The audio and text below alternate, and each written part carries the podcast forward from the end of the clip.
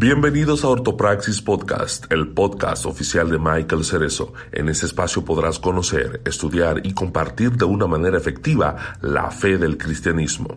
Nos enfocaremos no solo en la ortodoxia de las escrituras, sino también en la praxis de ella en nuestro día a día. Saludos, bienvenidos a otro episodio en colaboración aquí con Michael Cerezo de Ortopraxis Podcast y Jan García de Corazones Pródigos Podcast.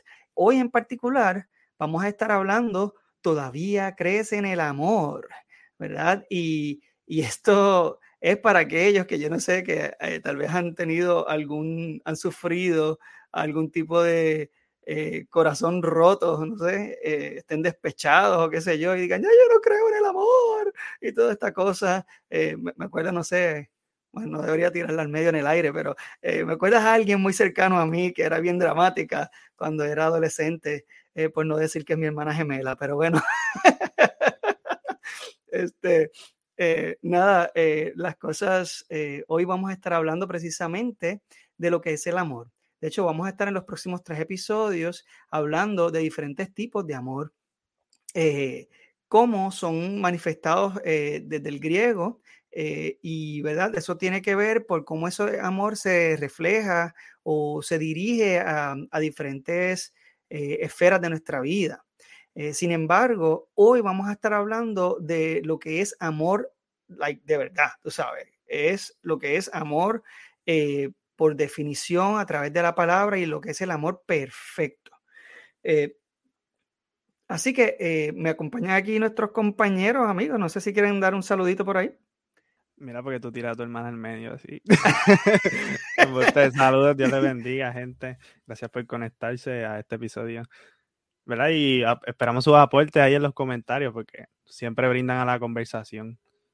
Saludos a todos por aquí, Michael Cerezo de Ortopraxis y como siempre es un privilegio conectarme con, mis amigos Jan, Wilfredo, eh, para pues de alguna manera hablar de algún tema eh, importante. Entonces, mientras hablaba con Wilfredo, eh, él me decía, bueno, este tema quizás no es tan controversial como nosotros, como los otros temas, pero la realidad es que eh, lo que vamos a hablar hoy es algo hermoso, algo bien bonito. Este, yo le dije a mi esposa que se conectara, porque eh, el episodio es bien bonito. Y es importante, ¿no? Este, así que, como dijo Jan, su aportación es importante para nosotros, para aquellos que nos están viendo en vivo. Así que déjennos sus comentarios. En algún momento Wilfredo pues, los va a compartir y saluda a toda esa audiencia que nos escucha eh, a través de Spotify, Apple Podcasts, etcétera. Sí, y, ¿verdad? y YouTube también, nuestros canales de YouTube. Eh, agradecemos como siempre, ah, tenemos una audiencia que es fiel, que cada vez que estamos conectaditos ah, están siempre por ahí, así que les agradecemos siempre su sintonía y aquellos que nos están sintonizando, eh, ya sea por primera vez o que a lo mejor no son tan constantes, gracias de todas maneras por estar aquí y esperamos que esto sea de bendición para sus vidas.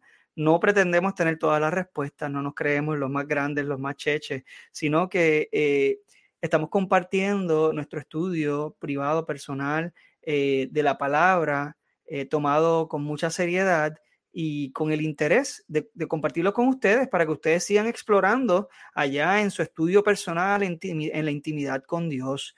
Eh, la intención nuestra, vuelvo y repito, no es darle todas las respuestas, sino, ¿verdad? Instarlos y picarles para que estudien por su propia cuenta. Así que vamos a estar comenzando hoy eh, hoy con la definición de, qué es amor. ¿okay? Eh, ¿Por qué estamos tratando este tema hoy? Este tema eh, a mí me parece que ha sido totalmente tergiversado y hemos sido muy influenciados. Wow, esto lleva muchos años, sobre todo por las películas.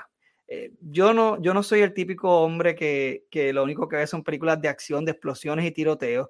Honestamente, a mí me gusta sentarme con mi esposa a ver películas de, chick flicks, le dicen, las románticas, las comedias románticas y eso, y me encantan, sin embargo, todas son fantasiosas, eh, son, tienen unas, unas definiciones del amor que son un asco, esa es la verdad, son un asco. Me gusta verlas para reírme, usualmente las comedias románticas pues son bastante limpias y pues por eso me entretienen y eso, pero la realidad es que lo que es eh, las películas... Eh, de niños eh, grandecitos, eh, las películas de Disney, las películas de, olvídate, menciono, eh, imagínate cualquier película que tenga que ver o esté relacionada al, al, al amor. tienen unos conceptos del amor que están bien, bien distorsionados. Y el problema es que llevamos tanto tiempo con esto que hemos introducido ese tema a la iglesia o esa esas definiciones y ya estamos perdidos. lo primero cuando tú le preguntas a una persona qué es el amor, lo primero que te dicen es, es un sentimiento, es eh, una emoción fuerte, bla, bla, bla, bla, bla, bla, bla. Hoy vamos a estar viendo verdaderamente si el amor es un sentimiento y por qué eso tiene tanta importancia en nosotros como creyentes, ¿verdad? Así que vamos a comenzar, Juan, ah, si puedes comenzar leyendo primera de Juan 4, 8, 9. A mí yo te dije Juan. Sí, me dijiste Juan, pero yo te la este... Queridos amigos, sigamos amándonos unos a otros porque el amor viene de Dios. Todo el que ama es un hijo de Dios y conoce a Dios. Pero el que no ama no conoce a Dios porque Dios es amor. ¿Verdad? Y aquí, en este pasaje, a mí me gusta mucho porque a mí me gusta ver las cosas de manera lógica y de conexión. Y a mí me gusta verlo al revés. Tú, tú puedes amar porque conoces a Dios. Y Dios es amor. Yo lo, sobre eso yo, Dios es amor, Dios te ama a ti, y por tanto, al tú reconocer ese amor que Dios tiene por ti, tú puedes ejercer ese amor con tu hermano. Yo lo veo de esa manera. Yo no sé cómo ustedes ven los, por lo menos yo a mí me gusta disectar los pasajes de al derecho, al GB, para poder ver cómo es que lógicamente se conectan y cómo es que en realidad uno puede aprender de ellos. Definitivo. Eh, y, cabe eh, comentar que el amor que está hablando aquí es el amor que vamos a estar particularmente discutiendo hoy, el amor perfecto, que es el amor ágape. Y este me gustaría que Michael hable un poquito de la diferencia entre el amor ágape y otros tipos de amor como el amor filo o fileo. Eh, si puedes, Michael, hablarnos un poquito de eso.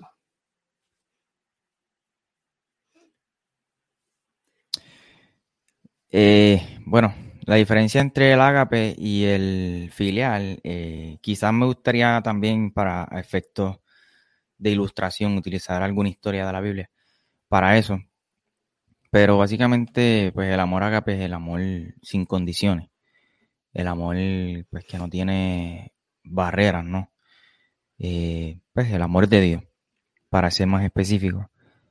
Y el, amor filial es aquel amor que, que quizá pudiera ser por conveniencia.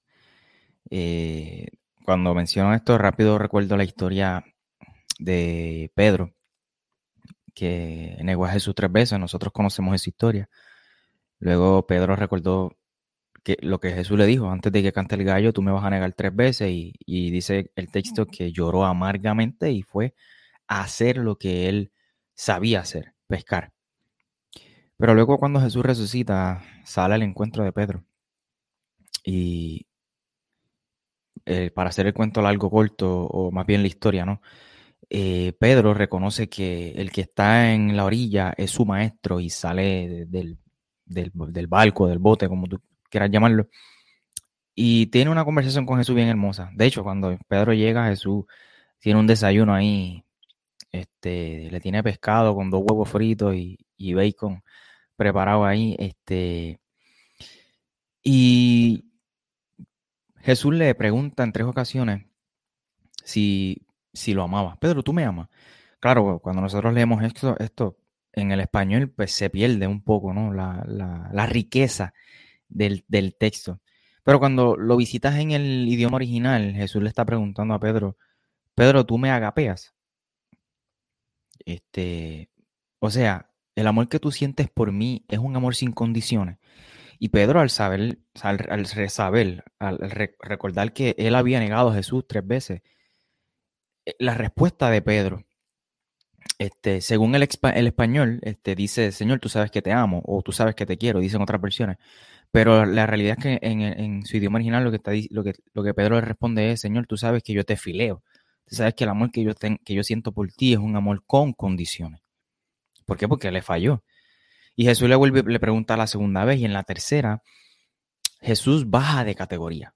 En lugar de preguntarle, Pedro, tú me agapeas, o sea, el amor que tú tienes por mí es, un amor sin condición, Jesús le pregunta a la tercera ocasión, tú me fileas. El amor que tú sientes por mí es con condiciones. Y Pedro le responde, tú lo sabes todo. Tú sabes que mi amor por ti es un amor con condiciones. Pero lo más hermoso de esto es que Jesús, como quiera, dice, apacienta a mis corderos o apacienta a mis ovejas.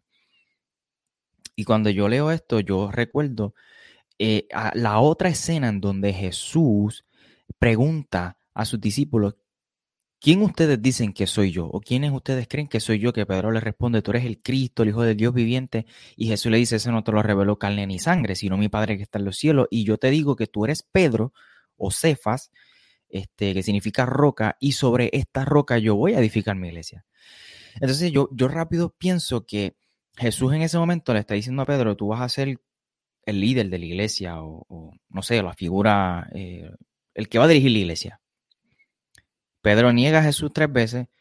Probablemente, como nos pasa a muchos de nosotros, Pedro pudiera haber pensado que ya lo que Jesús le había prometido no lo iba a cumplir porque falló como, como seguidor o como discípulo. Sin embargo, Jesús al final le dice, apacienta mis corderos. En otras palabras, lo que yo prometí sobre tu vida, como quiera yo lo voy a cumplir, aunque tú no puedas dar lo que yo estoy pidiendo. ¿Sabes? Y, eso es lo hermoso de Dios, que Dios, en, nosotros no podemos llegar a, esa estatura, pero Dios decide rebajarse. Eh, y, eso para mí es algo del Evangelio que hace nuestra religión muy diferente a todas las demás religiones, que nuestro Dios decida rebajarse. Eh, tú no me agapeas, pero entonces eh, me rebajo, ¿no? Y, bueno, hermoso. Pero esa es la ilustración que quisiera compartir para definir la diferencia entre amor agape y, el otro amor filial. Sí, eh, qué tremendo. Eh, ese, ese amor, además de ser sin condiciones, es definitivamente el amor puro, el amor más puro que puede existir. Eh, y si verdaderamente queremos saber qué es lo que es amor, debemos entonces acudir a pasajes que nos ayuden a entender esto, de lo que es el amor. Eh, y pues hay un pasaje que es como uno de los pasajes más comunes en las bodas de Estados Unidos y Puerto Rico. Eh, aún en bodas seculares he escuchado muchísimo este pasaje para hablar del amor eros o romántico. y ciertamente este tipo de amor se, se, va a emular en diferentes esferas de nuestra vida. Sin embargo, cuando Pablo escribe a los Corintios, no está hablando del amor eros, no está hablando del amor eh, a una pareja, que es para lo que verdaderamente se ve este pasaje usualmente.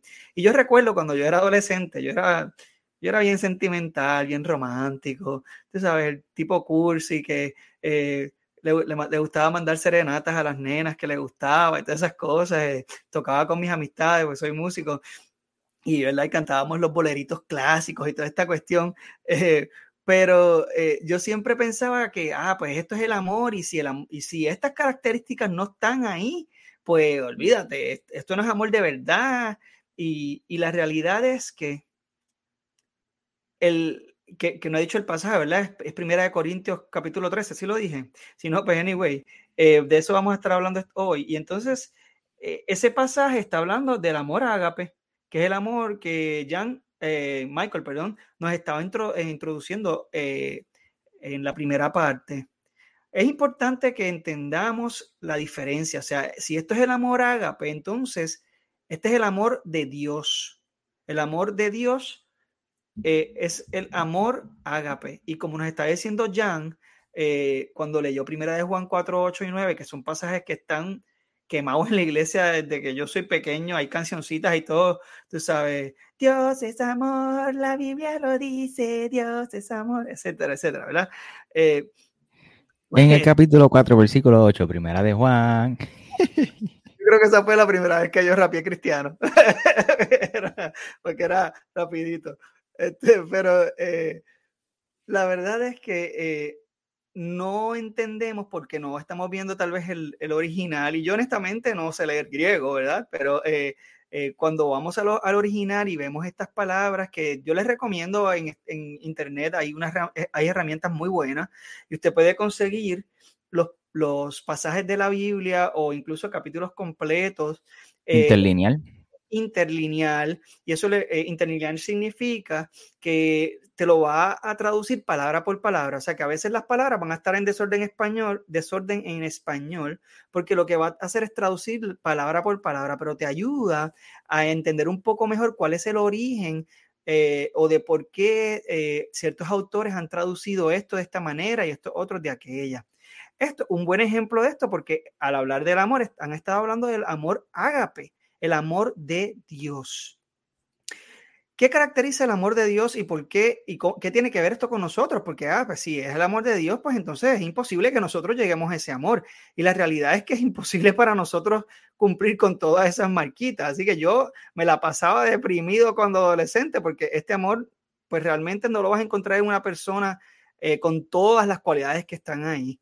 Eh, sin embargo, vamos a ver este pasaje y me gustaría comenzar con uh, Primera de Corintios 12, 31, ¿verdad? Que es el último verso del, capítulo 12. Eh, y voy a continuar leyendo hasta el verso 13. Ah, mire que el 13, Dios mío, ese es el capítulo completo. Hasta el hasta el versículo 3. Bien, comienzo. Dice, por lo tanto, ustedes deberían eh, desear encarecidamente los dones que son de más ayuda. Quiero hacer una interrupción. Pablo eh, estuvo hablando en el capítulo 12 de los dones de la iglesia. Y esto es un capítulo que hemos hecho referencia cuando estuvimos hablando precisamente de los dones de la iglesia, eh, cuando estemos, estuvimos hablando también de el, el, don de lenguas, de la profecía, etcétera. Se ha hecho mención de estos, de estos versículos y de estos capítulos porque Pablo está hablando de los dones de la iglesia, de la iglesia como un cuerpo, de la iglesia que cada uno tiene una responsabilidad y se detiene para entonces comenzar, o sea, deja de hablar de los dones para empezar a hablar de esto, pero esta es la transición, ¿no? Acuérdense que la Biblia no está escrita en capítulos y versículos, así que por eso es que es importante ver cómo se relaciona un capítulo con otro. Y dice, vuelvo al principio, por lo tanto, ustedes deberían desear encarecidamente los dones que son de más ayuda pero ahora déjenme mostrarles una manera de vida que supera a todas las demás. ¿Ok? Está diciéndole, ok, estos son los dones, esto es lo que ustedes tienen que hacer. Eh, tienen que, eh, la iglesia tiene que manifestar todos estos dones para la edificación de la iglesia. Sin embargo, ustedes pueden pelearse por tener lenguas a lo loco, profecías a lo loco, lengua sin interpretación, ¿verdad? Eso es lo que está diciendo ahí y, lea lo que precisamente dice que habla desde loco literalmente, o sea, no estoy, no estoy exagerando. Eh, estoy tal vez haciéndolo para, a un lenguaje actual, pero eso es lo que dice literalmente en el capítulo. Le insto a que lea desde el capítulo 12 al capítulo 14 para relacionar estos tres capítulos. Y continúa diciendo, si pudiera hablar todos los idiomas del mundo y de los ángeles, pero no amar a los demás. Y aquí está hablando de ágape, ¿ok? Al amor de Dios, yo solo sería un metal ruidoso, un símbolo que resuena. Si tuviera el don de profecía y entendiera todos los planes secretos de Dios y contara, contara con todo el conocimiento, y si tuviera una fe que me hiciera capaz de mover montañas, pero no amara a otros, yo no sería nada. Si diera todo lo que tengo a los pobres hasta sacrificar a mi cuerpo, podría jactarme de eso. Pero si no amara a los demás, no habría logrado nada. O sea que estamos hablando aquí de que Pablo está diciendo, tú puedes tener todos los dones que te dé la gana. Tú puedes manifestar todos los dones que te dé la gana. Tú puedes hacer todas las acciones que te den la gana. Pero verdaderamente, si tú no tienes ágape, el amor de Dios, pues no, no, no significa nada. ¿Y qué significa esto de que si no tienes ágape? Hermano, estamos hablando del amor de Dios. Eso significa que si tú no tienes a Dios, en tu corazón, si tú no has entregado tu vida a Jesucristo, jamás vas a poder entender lo que es amor. No vas a poder manifestar realmente lo que es el amor. Por eso es que este, pasaje es tan importante. Él está queriendo decir, tú puedes tener todos los dones que te dé la gana, pero la realidad es que si tú no tienes ágape, o sea, tú, si tú no le has entregado tu vida a Cristo, si Cristo no forma parte de tu vida, si el Espíritu Santo no te ha sellado, verdaderamente no significa nada. Así que hay que comenzar con ese aspecto. Por eso es que es tan importante que cuando estemos buscando una pareja, eh, eh, que ¿verdad? ya sé no es mi caso, pues busquemos personas que estén alineadas con nosotros y que precisamente deberían ser personas entregadas al Señor, porque de esa manera pueden corresponder un verdadero amor que como quiera va a ser eh, imperfecto, pero buscarían imitar este tipo de, eh, de amor, ¿verdad? Y siguiendo con lo que este amor conlleva o implica, eh, me gustaría ver si ya, Michael, perdón, puede hablarnos un poquito de, del, del amor, ¿verdad? Y cómo tiene que ver con la elección, ¿verdad? De aquellos, de los creyentes. Es un tema un poquito controversial, pero eh, me parece que es muy importante que lo veamos. Claro. Eh, quizás añadiendo algo que estabas comentando de Corintio, básicamente ellos se estaban enfocando más en, los dones, ¿no? En, las lenguas que que podían hablar. Eh, y Pablo pues contrarresta eso y dice, mira, tú puedes hablar todas las lenguas, pero si realmente no, No, no, tienes amor, pues simplemente eres una persona que le gusta llamar la atención, básicamente eso es lo que quiere decir. Eh, pero sí, interesante la aportación que hace el apóstol Pablo. Sin duda alguna, unos criterios que, que comienza del 4 al 7 a eh, describir ese amor que es muy, muy lejano a lo que nosotros podemos eh, amar, ¿no? Pero deberíamos apuntar hacia allá, aunque sabemos que eh, eh, no vamos a poder llegar allá, tenemos que apuntar hacia allá. pero en cuanto al amor, pues mira, el amor es una decisión, por eso es que Jesús nos escogió. bueno, más bien Dios amó a, su pueblo y, decidió enviar a su hijo para entonces que el hijo hiciera la salvación efectiva, ¿no? Y entonces el Espíritu Santo, como autor, eh, la hiciera definitiva en la vida de, su pueblo. Eh, y Dios, hermano, decidió es, efectivamente amarnos, este, porque el amor es una decisión, no es un sentimiento. Este, somos seres emocionales este, pero hoy me siento de una manera y mañana pudiera sentirme de otra. Entonces, todos los días, a nosotros los esposos, tenemos que levantarnos y decidir amar a nuestras esposas. Todos los días. Y así a toda nuestra familia y demás. Pero en el caso de cómo se ve este amor eh, en el sacrificio de Jesús, en la selección del pueblo de Dios, este, pues lo podemos ver, eh, yo diría que en Efesios capítulo 2, eh, yo voy a leer los primeros 10 versículos en la nueva traducción viviente, donde dice Pablo, antes ustedes estaban muertos a causa de su desobediencia y sus muchos pecados. Vivían en pecado, igual que el resto de la gente, obedeciendo al diablo. El líder de los poderes de, este mundo, eh, el, líder, el líder de los poderes del mundo invisible quien es el espíritu que actúa en el corazón de los que se niegan a obedecer a Dios. Todos vivíamos así en el pasado, siguiendo los deseos de nuestras pasiones y la inclinación de nuestra naturaleza pecaminosa. Por nuestra propia naturaleza éramos objeto del enojo de Dios igual que todos los demás. Pero Dios es tan rico en misericordia y nos amó tanto que a pesar de que estábamos muertos por causa de nuestros pecados, nos dio vida cuando levantó a Cristo de los muertos. Es solo por gracia de Dios que ustedes han sido salvados pues nos levantó de los muertos junto con Cristo y nos sentó en Él. Digo, nos sentó con Él en los lugares celestiales porque estábamos unidos a Cristo Jesús. De modo que en los tiempos futuros Dios puede ponernos como ejemplo de la increíble riqueza de gracia y la bondad que nos tuvo, como se ve en todo lo que ha hecho por nosotros, que estamos unidos a Cristo. Dios los salvó por su gracia cuando creyeron. Ustedes no tienen ningún mérito de eso, es un regalo de Dios. La salvación es un premio por las cosas buenas que hayamos hecho Así que ninguno de nosotros puede jactarse de ser salvo, pues somos la obra maestra de Dios. Él nos creó de nuevo en Cristo Jesús a fin de que hagamos las cosas buenas que preparó para nosotros tiempo atrás.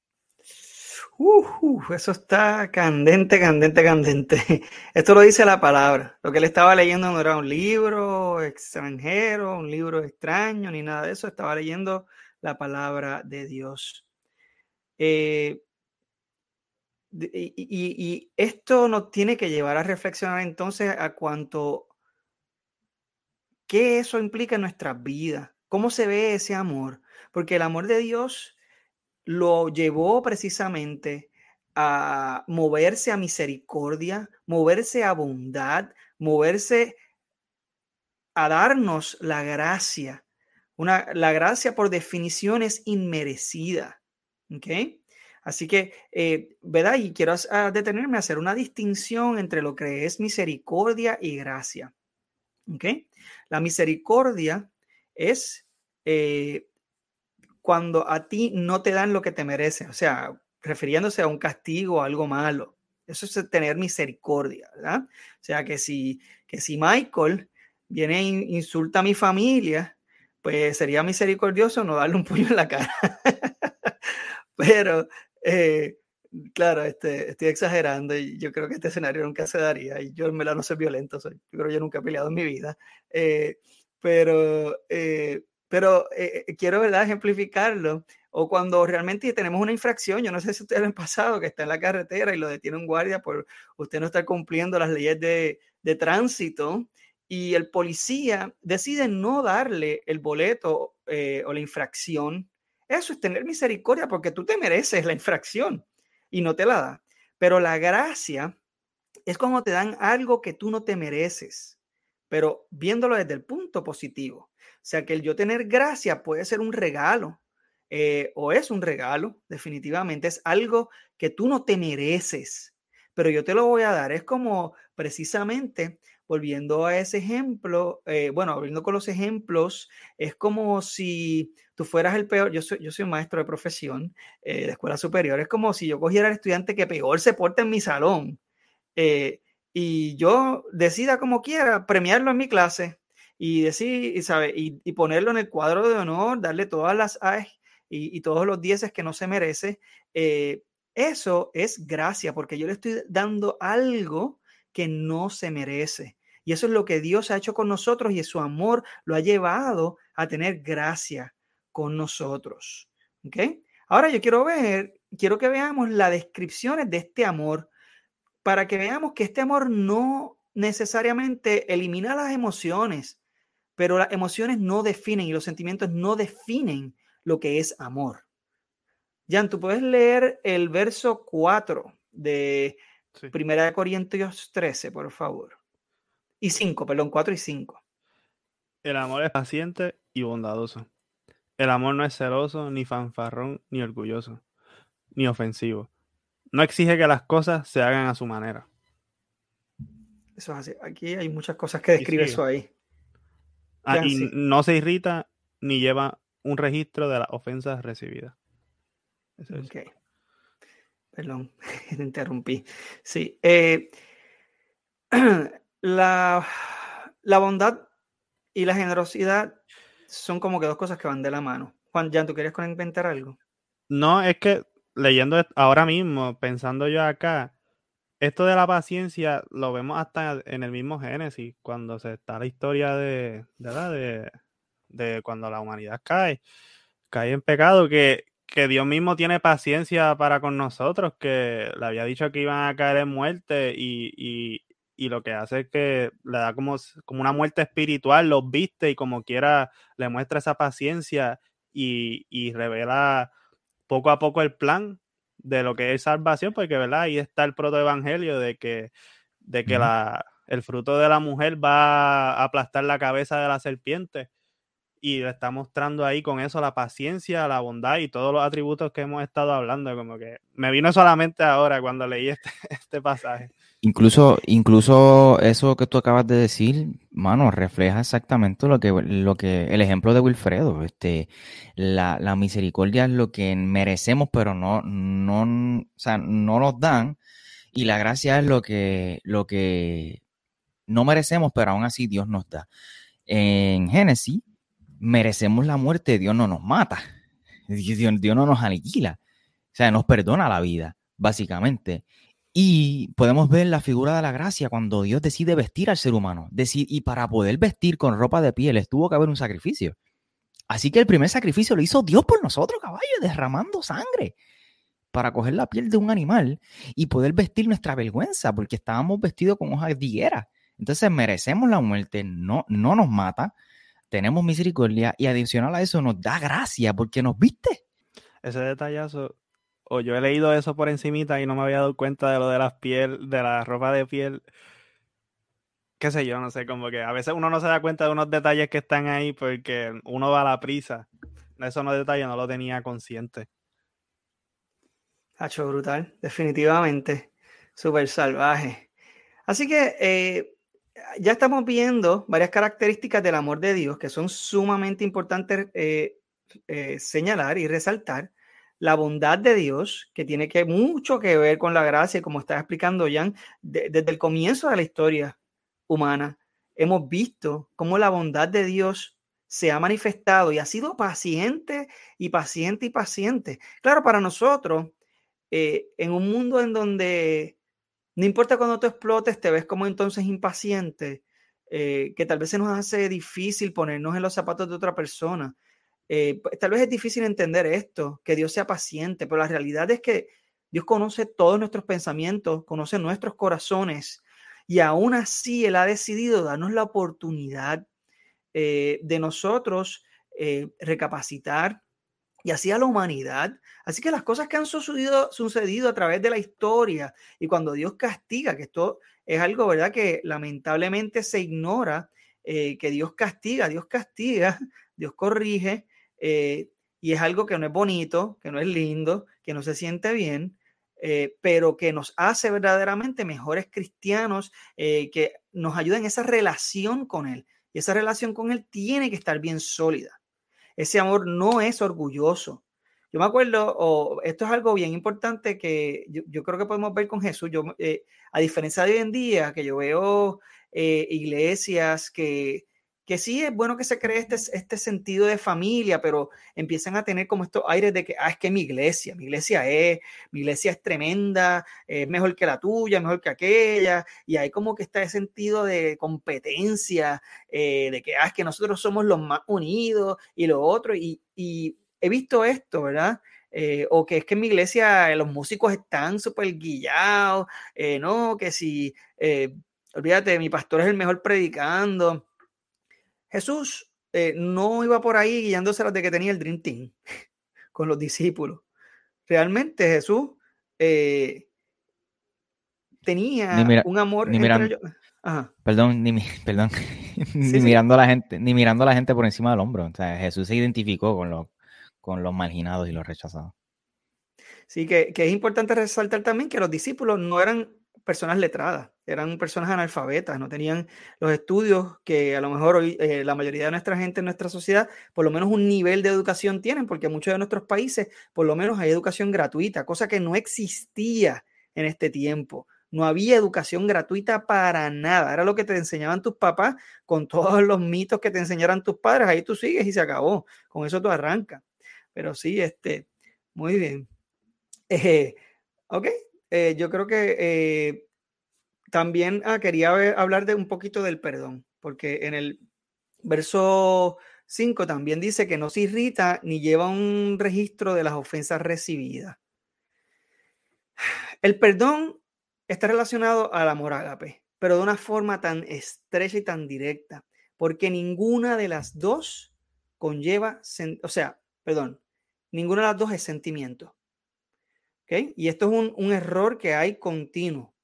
Ya mismo vamos a entrar bien, yo voy a dar una definición clara y exacta, palabra por palabra, de lo que usted puede usar eh, prácticamente hablar del amor, versus ser una emoción y un sentimiento, pero no voy a entrar en eso todavía, quiero que veamos estos pasajes primero. Sin embargo, de igual manera, el perdón no es una emoción. ¿Cómo se puede ver esto? Por ejemplo, lo comparo con el resentimiento, el resentimiento, Dios mío, la, el arrepentimiento, ay Dios mío, estoy loco hoy, estoy loco, loco, loco, loco, loco, loco. Bien, eh, el perdón eh, tiene que ver con algo mucho más profundo de yo solamente decirte te perdono. Por eso es que a veces hay situaciones que son bien difíciles de perdonar. Y al igual que el amor, el perdón necesita ser basado en una decisión. Porque esta decisión puede tomar tiempo para tú poder llevarla a cabo realmente, pero tú tienes que decidirte a perdonar, por ejemplo. Yo no sé ustedes, chicos, me gustaría escuchar a ver si ustedes tienen algún ejemplo en sus vidas precisamente del perdón eh, eh, y, ¿verdad? Siendo bastante vulnerables. Michael, si tú quieres eh, comenzar, levantaste tu mano. Sí, mano. Este, yo recuerdo en la otra comunidad de fe donde yo antes me congregaba, estaba este muchacho que voy a reservar su nombre, él ¿verdad? tenía ciertos problemas y quizás aún casado, eh, pues le escribía a diferentes chicas. Y en una ocasión una de esas chicas fue mi esposa. Este, y pues mi esposa me lo comentó y demás, y, yo eh, pues lo confronté. Y en, en, el momento, pues obviamente no, no me nació perdonarlo. Sin embargo, eh, era una persona con la cual ministrábamos juntos. Y, yo siempre entendía que, pues, debía yo perdonarlo, ¿no? Este, eh, la oración modelo que Jesús nos dejó dice y perdona nuestras ofensas o nuestras deudas como nosotros también lo hacemos. Entonces, ¿cómo yo voy a, tener la cara de lechuga, como decimos en Puerto Rico, de decirle a Dios, perdona mi, mis ofensas o mis deudas cuando yo no hago lo mismo? Y yo decidí perdonar a este muchacho y decidí hacerlo de corazón, al punto de, literalmente hacer un borrón y cuenta nueva este, para y, comenzar a trabajar con él de nuevo al punto de que en la comunidad que, no, que tengo con, con otros jóvenes, que se llama Tiempo de y tenemos un video en YouTube donde aparece él y aparece otro amigo en el cual es el video más visto de nuestra comunidad con más de 10.000 reproducciones. Y, tú sabes lo más interesante, que en ese video hablamos del perdón. Y, y, y utilicé, utilizamos la parábola esta donde Jesús dice que este rey le perdona la deuda a uno de sus sirvientes. Pero cuando esta persona sale de la presencia del rey, se encuentra con alguien que le debe a él. Y él no tiene la misma misericordia que el rey tuvo con él. Y lo mete a la cárcel, le exige que le pague el dinero y bueno, el rey se entera de lo que él hizo, lo llama a capítulo y le dice, oye, ¿por qué tú no tuviste misericordia con esa persona así como yo la tuve contigo? Dice el texto que se molestó tanto que lo mandó a la cárcel, a él, a su familia, y no solamente eso, lo torturaron hasta que le pagara el último centavo al rey. Y Jesús concluye diciendo, esto es lo que mi Padre les hará a los que no perdonan de corazón. Yo perdoné de corazón, borré, borrón y cuenta nueva, decidí volver a relacionarme con este muchacho porque sabía el vacío y, su lucha. Y hicimos un video acerca del perdón, el video más visto en nuestra comunidad a tiempo de hoy, y fue una historia hermosa. Ha sido una historia hermosa. Claro, con esto yo no estoy diciendo que usted tiene que hacer las paces con, con las personas porque no siempre la relación se va a restaurar, pero es importante el perdón. Eso es bien importante tenerlo ¿verdad? presente. Este, y quería mencionar que si Jesús, si nuestro Dios perdona nuestros pecados, los tira en el fondo del mar y no se vuelve a acordar de ellos, ¿quién soy yo para perdonar y meterme en el agua?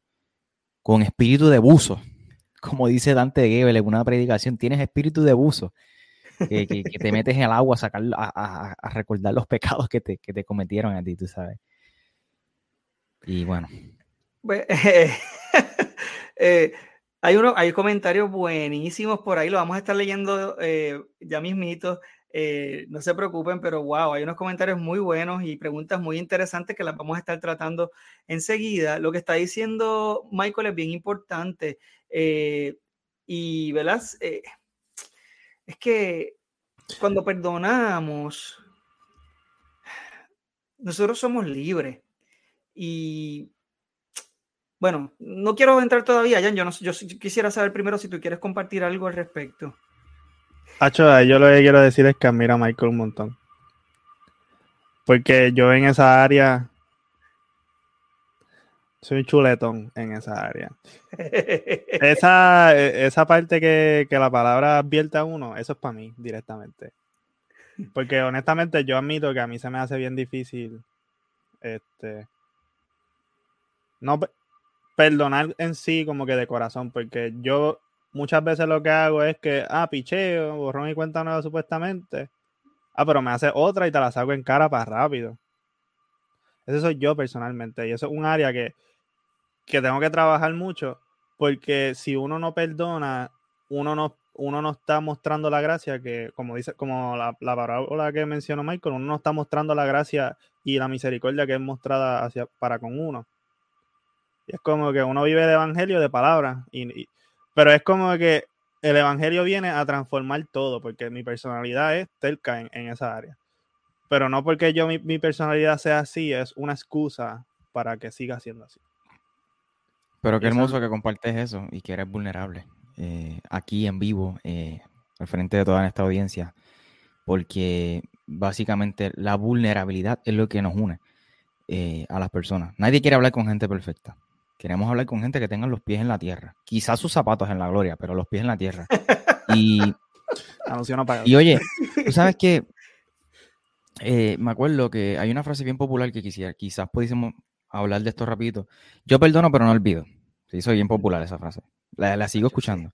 Pero la realidad es que yo antes decía, ah, tú tienes que perdonar y tienes que olvidar. La realidad es que, mano, yo, no he olvidado que me hizo el, muchacho, el pana mío. Este, y si lo veo, ya no tengo mucha comunicación con él, ¿verdad? Porque nos separamos de iglesia y hoy lamentablemente pues no, no persevera el muchacho, pero si lo veo en la calle le doy un beso y un abrazo. Pero, o sea, yo recuerdo yo recuerdo lo que él me hizo, pero ya ese recuerdo no produce en mí una herida porque ya está sana. Si yo, si yo cuando recuerdo todavía causa algo en mi interior, es porque no he perdonado de corazón. Así que no necesariamente este, tienes que olvidar, porque es imposible que olvidemos, pero cuando recordaste o cuando recuerdas, ¿no? Eh, eso que te hicieron todavía causa algo en ti. Si es así, pues entonces hay algo que atender. Eso es así. Eh, yo quiero aclarar también que el perdonar y el olvidar no necesariamente requiere eh, que uno continúe con una relación tan estrecha con una persona que tal vez tú, identificas que lo que está haciendo es un daño terrible en la vida. Pero eso, y eso no quiere decir que no puedas eh, tener un tipo de relación con la persona, sea de amistad o lo que sea, pero es algo que se trabaja con el tiempo, por eso es que es una decisión, es una decisión de perdonar y toma tiempo. ahí, ahí se le da picota.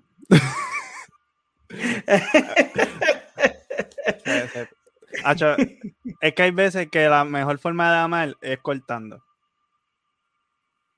Porque la relación es constantemente dañina. Como la, moda de ahora de toxicidad. No quería decir esa palabra, pero hay veces que las relaciones sean de amigos o, relaciones de, noviazgo, de, de, de espérate, eros, de lo que, de, de tipo de amor que sea, hay veces que hay que cortarlo porque por más que se perdone, ya sean falta de respeto entre amigos, falta de respeto entre relaciones, mira, ya hay que cortarlo. Porque ya se ha dialogado en varias ocasiones y si vuelve a ser un patrón y, y vuelve a lo mismo y vuelve a lo mismo, mira, ya la única forma en que yo te puedo perdonar y, y seguir amándote, que no se cree una, esto es como siempre se ha dicho aquí, una raíz de amargura, hay que cortarlo.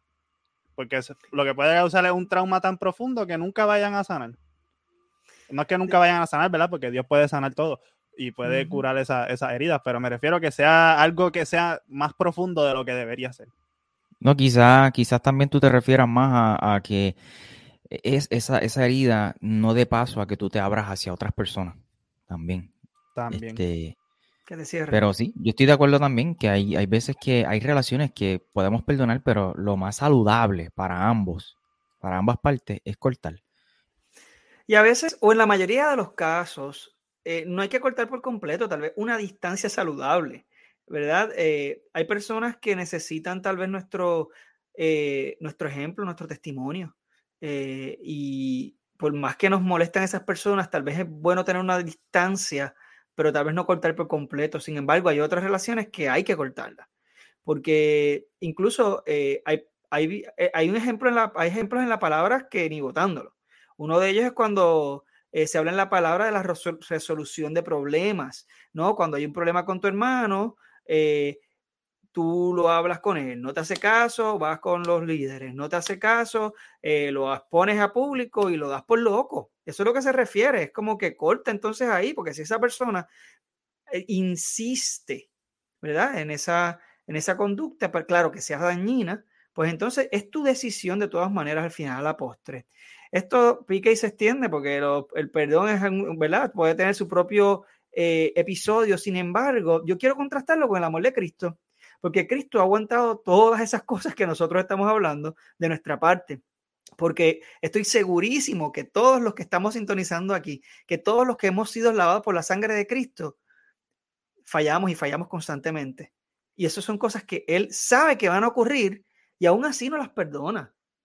Porque hemos sido sellados, lavados y limpiados por su sangre. Y Él tiene, Él conociendo nuestros corazones, conociendo nuestras intenciones, Él nos perdona. Qué duro es imitar el amor de Dios, hermano. El amor ágape. Es bien duro de, de, poder imitar, pero tenemos que ponernos eh, eh, como o proponernos el poder seguirlo y, e imitarlo. Por eso es que Pablo está hablando de esto a los corintios, porque les está diciendo, este es el amor que ustedes tienen que imitar. ¿Verdad? Y continuamos con el verso 6, Michael, si lo puedes leer. Sí, dice, no se alegra de la injusticia, sino que se alegra cuando la verdad triunfa. Eso es así. No sé si quieres comentar algo ahí al respecto, porque tiene un poquito que ver también con lo que estábamos hablando en Ortopraxis Podcast el otro día también. Pues sí, básicamente, eh, pues no se, alegra, no se alegra de la injusticia, sino cuando la verdad triunfa. Cristo, mano. Yo no puedo apuntar mucho porque e, e, eso es Cristo ahí, cristología pura. Cristo eh, luchó por eso y pues es el ejemplo vivo de eso. Claro. Y, esto se une mucho también con lo que estábamos hablando el otro día en Ortopraxis Podcast, la semana pasada, ¿no? Eh, de la, el rol de la iglesia también delante de la justicia eh, social, porque nosotros tenemos que ser portavoces de la justicia en ese sentido, ¿verdad? Como oh, imitadores de ese amor. Ajá. Mateo 5. sí, no, es importante lo que estás diciendo, totalmente de acuerdo. Y Mateo 5, que tú también lo compartiste en, el episodio. Eh, bienaventurados los que tienen hambre y sed de justicia. Como iglesia, pues eh, debemos de tener esa hambre y esa sed por la justicia. No hambre y sed por la justicia de la iglesia solamente, o sea, en cuestiones de que tú también lo compartías, de, la estructura o lo que tiene que ver con la iglesia, sino con eh, la sociedad, ¿no? Donde vivimos. Aún por aquellos que no son creyentes.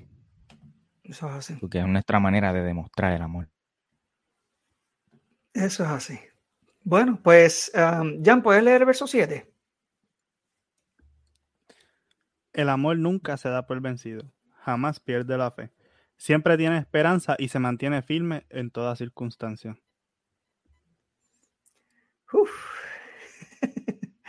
Eh, eso también es definitivamente Cristo. Mano, ahí e, era de, de, lo que estábamos hablando ahorita, que a pesar de nuestra ofensa, ¿verdad? Que Dios siempre sigue estando fiel. Y lo que quería añadir es que, que estaban mencionando que Dios nos ama a pesar de eso. Y que Dios no ama nuestro potencial. Dios ama lo que somos ahora mismo, a pesar de. Wow. No es lo que vamos a hacer en un futuro. Ya Dios nos ama ahora. Porque a veces, por lo menos, esta ha sido mi experiencia, que uno, ¿verdad? Cuando falla, a la mente lo que viene, ah, pues sí, cuando cuando yo sea santificado completamente y esté cara a cara con Él, pues ahí pues puedo estar al frente del Señor y el Señor me va a amar completamente. No, pero es que ya el Señor nos ama a pesar de nuestra ofensa y de nuestras fallas y de nuestras imperfecciones, porque Él decidió hacerlo desde antes de la fundación del mundo. Eso es un amor ágape, literalmente, incondicional. No es lo que va a ser en un futuro, sino es lo que ya es. Por eso decidió morir por ti, por nosotros. Eso es así. Porque nos amó. Otro aspecto, eh, y volviendo y ligando, lo mejor dicho, con lo del perdón, estábamos hablando ahorita, eh, antes de irnos en vivo, eh, de Hebreos capítulo 12, y me gustaría que podamos compartirlo. Hebreos capítulo 12, y qué bien, lo perdí aquí. Muchachos, si me lo pueden buscar, no sé si me hacen el favor, porque de verdad que lo perdí aquí de vista. Eh, ¿12 qué? Es 12, 6 y 7 me parece, te digo ahora, perdóname. Discúlpeme, caballero, lo tenía escrito aquí.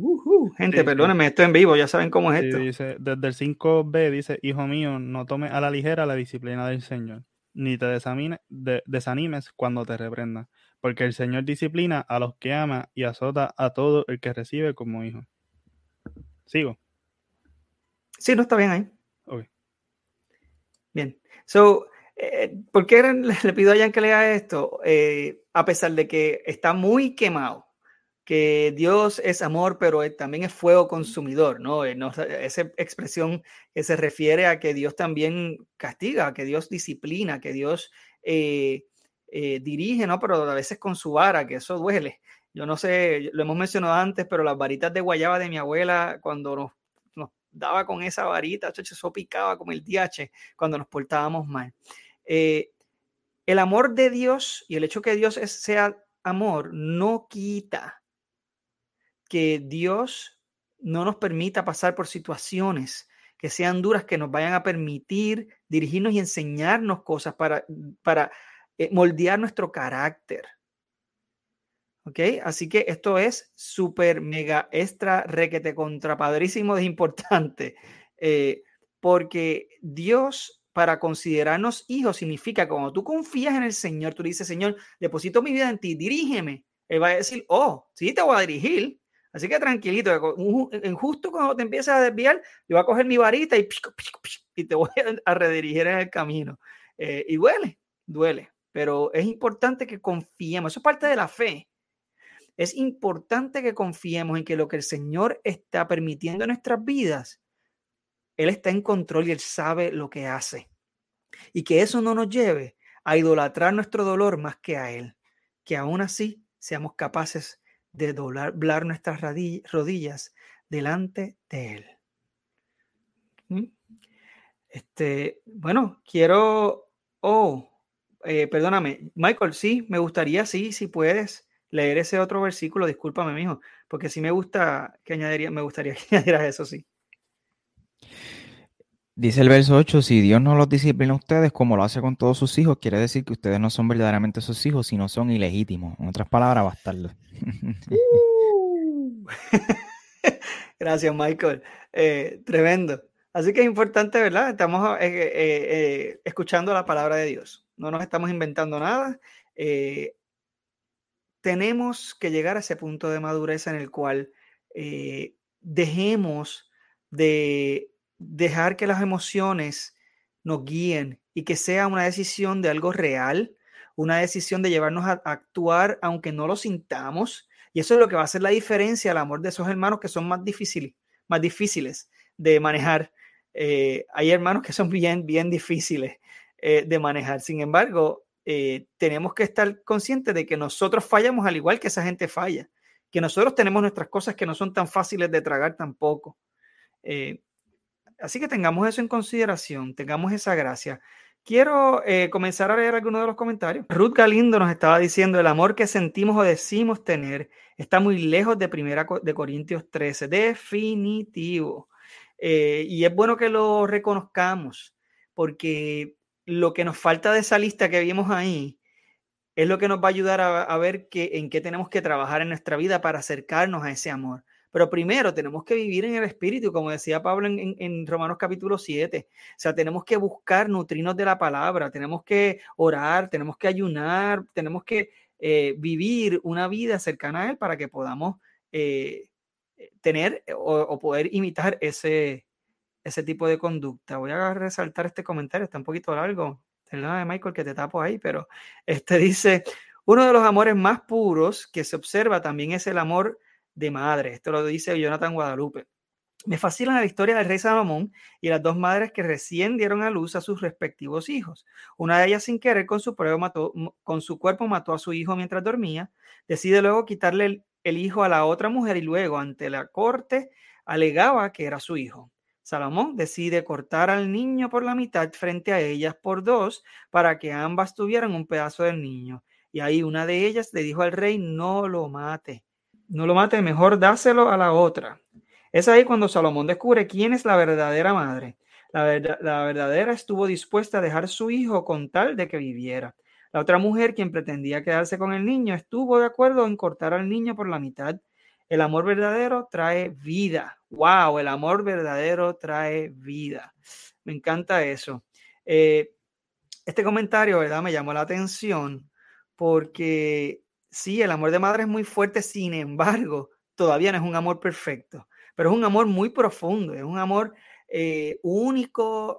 También se dice que porque como lo, ¿verdad? Salimos de la madre, ¿no? Eh, hubo un, hay un tipo de conexión especial entre la madre y el hijo que los hombres nunca vamos a poder entender. Eh, el, mismo hecho de poder amamantar al bebé también es otro aspecto que los hombres no vamos a tener la oportunidad jamás de, de experimentar. Así que se crea una conexión con los hijos, ¿verdad? Que fuerte, pero bueno, fíjate, resaltar que de esa manera es que Dios entonces nos ama a nosotros de una manera bien profunda. Dice padre, ¿verdad? Eh, como un padre, pero realmente Él es nuestro progenitor y Él es quien nos creó, o sea, que Él es quien nos parió, como quien dice, ¿verdad? Eh, Dios eh, nos ama de esa manera tan profunda, con esa conexión tan profunda, aún más que como una madre puede amar a un hijo. Y de eso vamos voy a estar incluyéndolo la semana que viene, en el episodio de la semana que viene, que no se lo pierdan. Digo, perdóname, el episodio próximo de Iglesia Podcast, que sería en dos semanas, eh, que eh, me gustaría ¿verdad? que tengan la oportunidad de poder seguir viendo qué vamos, cómo vamos a aplicar este tipo de amor a otras esferas. Nos dice Ruth Galindo, ya que Michael está hablando de eso, ¿perdonarían una infidelidad? ¿Alguien quiere contestar eso? Yo creo que sería, no, no, yo no puedo dar una respuesta de eso porque habría que verificar, ¿verdad? La, la situación. Eh, de perdonar se puede perdonar. Ahora la pregunta sería si, si. Se, restauraría ese matrimonio, en el caso de que sea un matrimonio. Eh, si es la primera vez o hay un patrón. Eh, y creo que es un, un buen una buena pregunta para solamente un episodio. Chacho, sí, se puede hacer un episodio completo de esto. Yo quisiera comentar también que eh, lo mismo que estábamos hablando ahorita con las, con las conductas continuas, eh, ocurre con esto. La infidelidad sí es una falta muy seria, falta, ¿verdad?, a una intimidad y eh, a la unidad, si es de acuerdo también a, la palabra que es en el matrimonio, pues la infidelidad se siente muy, muy, muy, muy fuerte, es algo que hace mucho daño. Sin embargo, sí debemos perdonarla, pero el continuar con la relación, como hablamos ahorita, es una decisión de cada persona. De hecho, es cuando único en la palabra se habla de, divorcio, cuando Jesucristo dice pues que eh, pues, pues, se pueden divorciar eh, pudiese ser en caso de, adulterio, sin embargo, insta como quiera a que se restaure el matrimonio. Esto es si realmente no hay remedio, si hay una persona que es muy infiel, eh, porque el matrimonio aún se puede restaurar y Dios puede restaurar. Yo he visto muchos matrimonios restaurados en mi misma familia, que ha habido infidelidad y el Señor ha restaurado ese matrimonio de cero. Eh, y ha sido una cosa tremenda e incluso sirve de testimonio para ver precisamente cómo el amor de Dios puede transformar. Pero, ¿verdad? Esto es una decisión propia, una decisión que cada cual pues tiene que pesar, ¿verdad? Si esta persona, usted entiende que, que va a continuar la misma conducta, usted se tiene que preguntar si esto le conviene a usted entonces continuar con esa relación. Sí, eso sería más consejería matrimonial o pastoral. Este, y pues, como Wilfredo dice, no, o sea, no hay una respuesta concreta a eso. Hay que evaluar la situación. Eso es así. Eh, quiero cerrar, les agradezco mucho por sus comentarios. Quiero cerrar eh, con algunos versículos finales del capítulo 13 que dice la profecía, el hablar en idiomas desconocidos y el conocimiento especial se volverán inútiles, pero el amor durará para siempre. Ahora, a, mí, perdón, ahora nuestro conocimiento es parcial e incompleto, y aún el don de profecía revela solo una parte de todo el panorama. Sin embargo, cuando llegue el tiempo de la perfección, esto está hablando de la de madurez en los cristianos, eh, cuando tú llegues a un nivel de madurez, entonces vas a poder entender, ¿verdad? esas cosas que son parciales, esas cosas que te faltan como del amor ágape. Y por eso Pablo continúa diciendo en el verso 11, cuando yo era niño, hablaba, pensaba y razonaba como niño, pero cuando crecí, dejé atrás las cosas de niño. Ahora vemos todo de manera imperfecta como reflejos, desconcertantes, pero luego veremos todo con perfecta claridad. Todo lo que ahora conozco es parcial e incompleto, pero luego conoceré todo por completo, tal como Dios ya me conoce a mí completamente.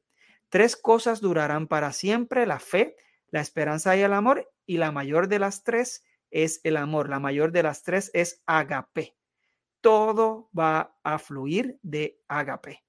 Toda nuestra vida cristiana, toda nuestra vida real. Uno dice vida cristiana, pero es nuestra vida general porque nuestra vida es una. No la separamos entre lo que es cristiano y secular. Nosotros somos cristianos adentro y fuera del templo. ¿Ok? Así que esto debe regir nuestra vida. Pero él continúa en el capítulo 14 diciendo que el amor sea su meta más alta, pero también deberían desear las capacidades especiales que da el Espíritu, sobre todo la capacidad de, bla, bla, bla, y continúa a con otro tema, pero eh, cuando habla de capacidades especiales es lo que la Reina Valera dice de dones, ¿verdad? Espirituales.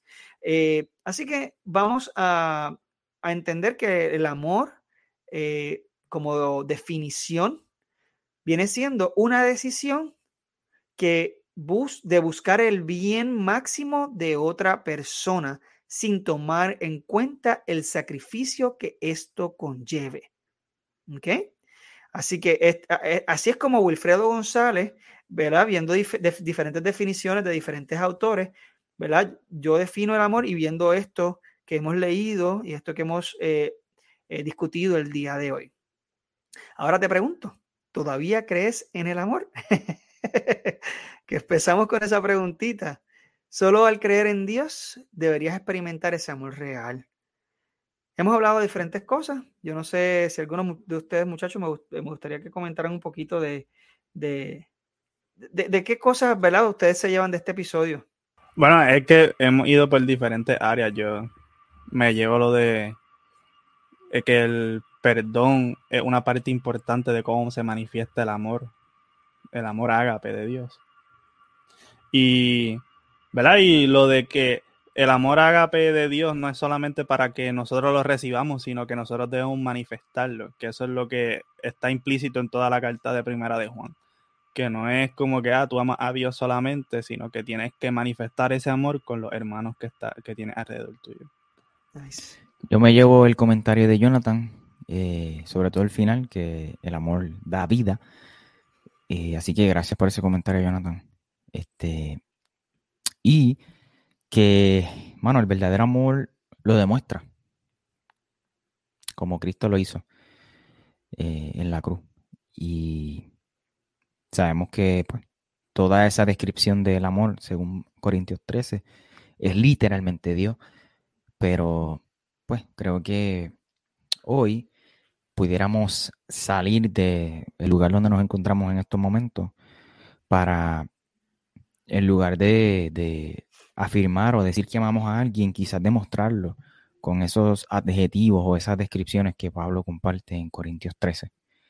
Así que, de alguna manera, nos toca aplicar, darle praxis a esto que hemos compartido hoy. Eso es así. Gracias, Michael. Gracias, muchachos. Gracias por sintonizarnos. Estamos bien contentos de que estén aquí con nosotros. Eh, los próximos dos episodios de Iglesia van a estar, eh, de Iglesia Pocas van a estar relacionados a este tema, eh, ¿verdad? aunque seguimos en colaboración, ¿verdad? Pero seguimos una línea y esta línea, la semana próxima no la otra, vamos a estar continuando con el amor filial. y luego vamos a estar hablando del amor eros, el amor de parejas, que muchas personas se interesan mucho en esto. Y acabamos de salir del mes de febrero, eh, que se celebra, el, es el mes del amor. Eh, verdaderamente, si usted lo celebra o no, eh, quise discutir este tema fuera del mes porque hay personas que hasta le tienen como repelillo a la, a la celebración. eso es irrelevante en la discusión. Lo importante es que como cristianos seamos embajadores de este amor, que demostremos este amor y qué bueno que tú eh, estudies la palabra, estudies, estudia este pasaje eh, y mira en esa lista qué es lo que te falta. Aquí en vivo nosotros mismos nos estábamos dando cuenta de qué cosas a nosotros nos faltan. A mí, eh, tal vez la, el, yo soy paciente hasta cierto punto, pero cuando exploto, mis, mis, amistades dicen que me parezco a Hulk, yo crezco. O sea, yo cambio completamente. Yo creo que eso es un área que yo tengo que bregar en mi vida, en el cual la gente cercana a mí, yo tengo que aprender a, a demostrar ese amor de bondad y paciencia, que eso como que uh, duele, pero eh, es importante que nuestras parejas, que nuestros hijos, que nuestros amigos, que nuestra familia, eh, nuestros padres, etcétera, eh, nuestros hermanos en la fe, puedan tener esa paciencia que Dios ha tenido con nosotros. Bueno, gracias por sintonizarnos. Y recuerden, esto es una colaboración tremenda de Jan García con Corazones Pródigos Podcast. Tiene Instagram como Corazones Pródigos, ¿no? Así mismo. Eh, y. sí, eh, así mismo. Perfecto. Y a, Michael Cerezo con Ortopraxis Podcast. Pueden seguirlo en Instagram, pueden seguirlo en, en Facebook, al igual que eh, Jan, eh, pueden eh, buscar nuestros episodios tanto en Spotify, en, YouTube, los, nuestros canales, porque Ortopraxis también tiene canal. Iglesia Podcast con Wilfredo Alexis, que va a encontrarnos también en las mismas redes como Iglesia Podcast en Instagram, Iglesia Podcast en Facebook, e-iglesia en el canal de YouTube. y de nuevo en Spotify, Apple Podcasts y las plataformas principales de podcast. Les agradecemos nuevamente por su participación como audiencia y Dios les bendiga. Si te gustó este episodio no olvides compartirlo con otras personas. Recuerda suscribirte y activar las notificaciones. Para estar al tanto del nuevo contenido busca a Michael en las redes sociales como arroba Michael J. Cerezo, donde también publica contenido a diario. Para preguntas, invitaciones y o colaboraciones puedes escribir a www.michaelcerezo.com. Bendiciones.